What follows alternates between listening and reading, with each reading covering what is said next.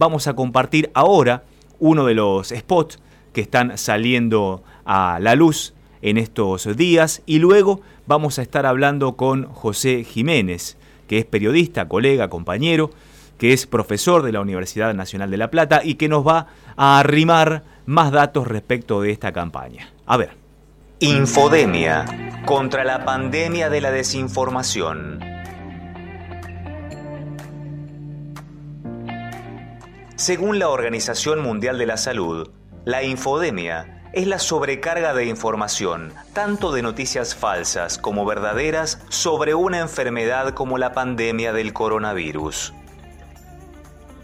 Tanta información nos satura y puede provocar efectos nocivos en nuestra salud mental, en nuestra vida social y económica.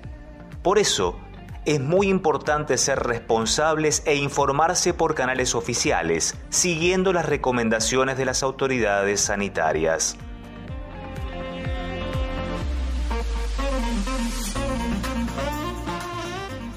Debemos chequear la fuente y verificar de dónde salió esa noticia. Revisa sus datos. ¿Tiene una foto de perfil y un nombre real? ¿Hace cuánto creó la cuenta? Contra las noticias falsas, verifica su procedencia antes de multiplicar la información. Te recomendamos que desconfíes de los titulares impactantes. ¿Es real o solo es un anzuelo para pescar clics? Evitemos la multiplicación de noticias falsas que solo producen desinformación y generan confusión.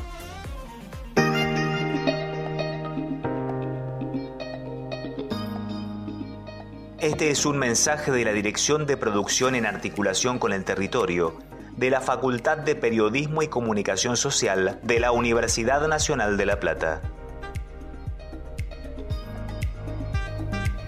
Esa es la descripción general de lo que se denomina infodemia y ese es uno de los spots que están saliendo en estas horas para que podamos todos acercarnos a esta lucha contra la mala información, lo que pretendemos hacer también desde este espacio de Próspera Mañana, desde el inicio del mismo, allá por el 2 de marzo. Como les decía, estamos ya en contacto con José Jiménez, colega y profesor de la Universidad Nacional de La Plata, que nos va a ampliar respecto de esta campaña. ¿Qué tal, José? Buen día, Gabriel Prósperi te saluda. Hola Gabriel, buen día, ¿cómo estás? Bueno, ¿qué nos puedes aportar respecto de esta campaña? ¿A dónde se va a estar distribuyendo principalmente? Bien, eh, la intención de, nuestro equipo de, producción, de la, dirección, como mencionaba el spot, es eh, generalmente hacer campañas que no sean, no tengan solo un corte difusionista, quiero decir, eh, es buenísimo y muy importante la mano que nos dan todos los medios, como el tuyo, para, para difundir la campaña, pero también queremos llegar a distintas organizaciones, a escuelas y, organizaciones, digamos, del sector civil, eh, con, esta campaña para que todas las personas que estén interesadas puedan también, eh, a partir de estos disparadores, producir sus propias campañas o producir sus propios materiales y reflexionar, eh, digamos, al interior de su grupo con, los materiales que podemos llegar a aportarles. Por eso decimos que son materiales comunicativos pedagógicos. Y estamos hablando de material audio o audiovisual también. Exactamente, sí, sí, sí. Y también tenemos alguna serie de, materiales gráficos para distribuir en, las redes. Y, la idea es poder eh, adaptarse a las distintas plataformas para, para llegar a la mayor cantidad de, personas posible, porque eh, en este contexto la idea es poder mm, brindar herramientas que ayuden, nos ayuden a, desconfiar un poco de, las noticias que oímos todos los días o que vemos en las redes. ¿En qué nivel infodémico estamos en la Argentina hoy? ¿Qué te parece? Y eh, como opinión personal creo que estamos bastante saturados. Ahora ha bajado un poco la espuma, pero pero hubo un, tiempo en el que era casi exclusivamente la, agenda dedicada al coronavirus, creo que sigue, pero con algunos matices, eh, que en realidad, bueno, también tiene que ver con una manera de, de producir que de producir noticias que, que, está muy guiado por, por el rating, audiencias y demás. Digo, veníamos antes de un tema que quizás no es nocivo para la salud, seguramente no es nocivo para la salud, pero también monopolizaba la agenda como era eh, el tema de los rugby, el asesinato de Fernando en Villa Entonces, eh, lo que ocurre en este caso es que justamente por eso el, concepto de infodemia que lo marca la, Organización Mundial de la Salud es que eh, tanto ruido, tanta información hace que sea difícil que podamos discernir entre aquello que es verdadero y, lo que es falso, porque estamos como inundados todo el tiempo de, noticias, de información, y en este caso de algo tan sensible como, como la salud que puede llegar, digamos, si, hacemos caso al consejo equivocado o si seguimos una información no oficial que quizás eh, de dudosa procedencia, podemos poner en riesgo nuestra salud y nuestros allegados. Requiere también de un trabajo, entre comillas, del oyente, del televidente, de aquel que está consumiendo información, primero en la pregunta de quién te dice lo que te está diciendo. Es decir, hay que hacer una especie de interrogación o interrogatorio de aquellos que nos están interpelando con esa información. Hay que hacer un esfuerzo. Como recién decía el spot, si nos llega algo a través de las redes sociales, a través de una página en Facebook o a través de una casilla de Twitter, bueno, ver quién es el que está posteando eso en ese momento, porque puede ser una dirección falsa, un nombre ficticio. El televidente tiene que estar más atento a eso. De hecho, en nuestras casas muchos de nosotros, tal vez vos lo hagas también, José, cuando nos dicen, escuché que dijeron tal cosa, vos sabes algo, bueno, pero ¿quién lo dijo? ¿Para qué lo dijo? ¿No? Permanentemente nosotros estamos repreguntando para ir formando justamente la información que recibimos. Eso también el televidente o el oyente en este caso tiene que estar atento, ¿no? Exacto, sí, sí. Eh, quizás como periodistas por ahí estemos un poco más entrenados para, para ese ejercicio, no es que tampoco estemos vacunados, digamos. no, por supuesto, por supuesto. En términos de salud contra la infodemia, pero eh, sí, hay, es un ejercicio, ayer hablaba con un colega por... Eh, la dificultad de esto es que el límite es muy fino, digamos, entre hasta entre cómo intervenir si no es a este nivel, digamos, si uno interviene a nivel de cortar el mensaje hay, hay un nivel muy finito, un límite muy fino entre cortar la, coartar la libertad de expresión o no. Entonces siempre este tipo de discusiones, más allá de que sea por, por este tema ahora de la pandemia o cualquier otro, otra discusión, siempre es muy difícil de abordar. Entonces creemos que la mejor solución en este caso está en, poder educar al oyente, al usuario de redes sociales común, digamos, eh, para que esté más entrenado, tenga el ojo más entrenado, por decirlo de alguna manera, para, para poder identificar qué noticias ver y, qué, y cuáles, a cuáles no hacerle caso.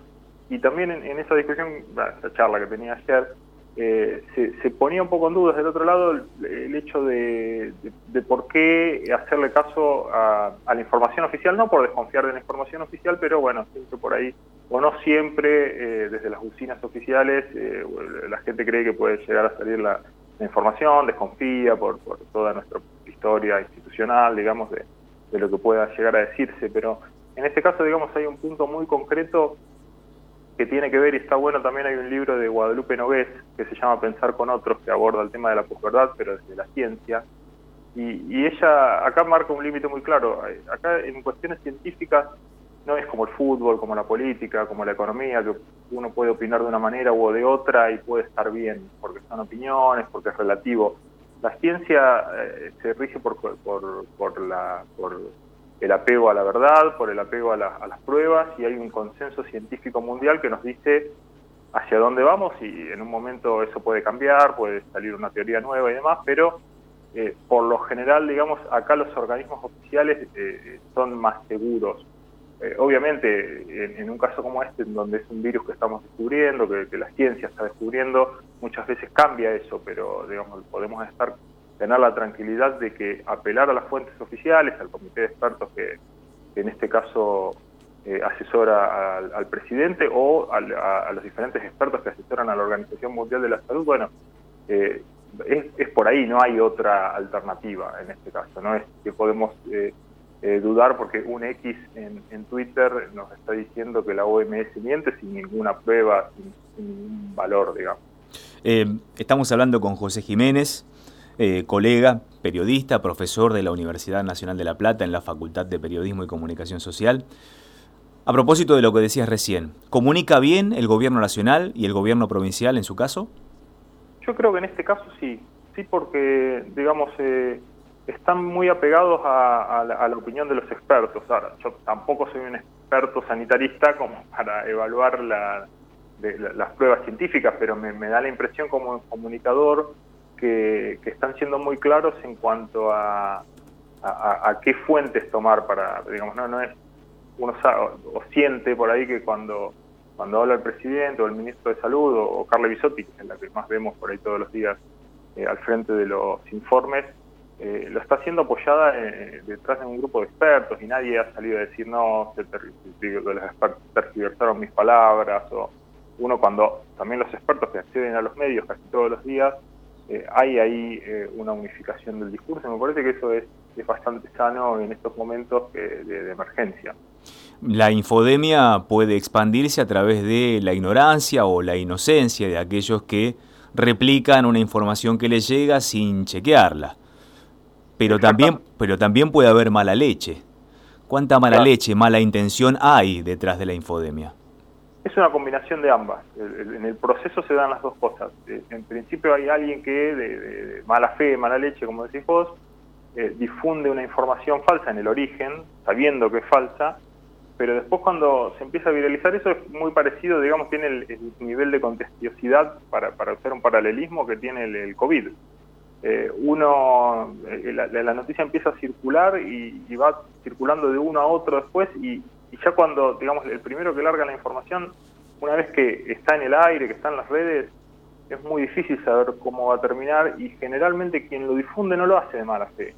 O sea, no, no el primero que lo hace, cuando después eso empieza a difundirse, por ahí es tu hermano, tu, un pariente, un amigo, que te hace llegar una información por WhatsApp, creyendo realmente que es verdad esa información y, a la vez quien lo recibe, como se lo mandó un amigo un pariente, tiende a no desconfiar, porque mi, amigo no me va a decir una cosa que no es o no me va a andar mintiendo. Entonces, eso es una gran bola de nieve que, se hace gigante y es muy difícil de parar. En uno de los ejemplos que, analizábamos, eh, que fue muy conocido al, principio de, la declaración de, de la emergencia sanitaria en el país, una médica chaqueña jubilada había empezado a rodar un, audio supuestamente de su sobrina en el que ella decía que en, Chaco iba a haber muchos casos, que más de la mitad de la provincia iba a estar contagiada y bueno, eso después se, hizo viral.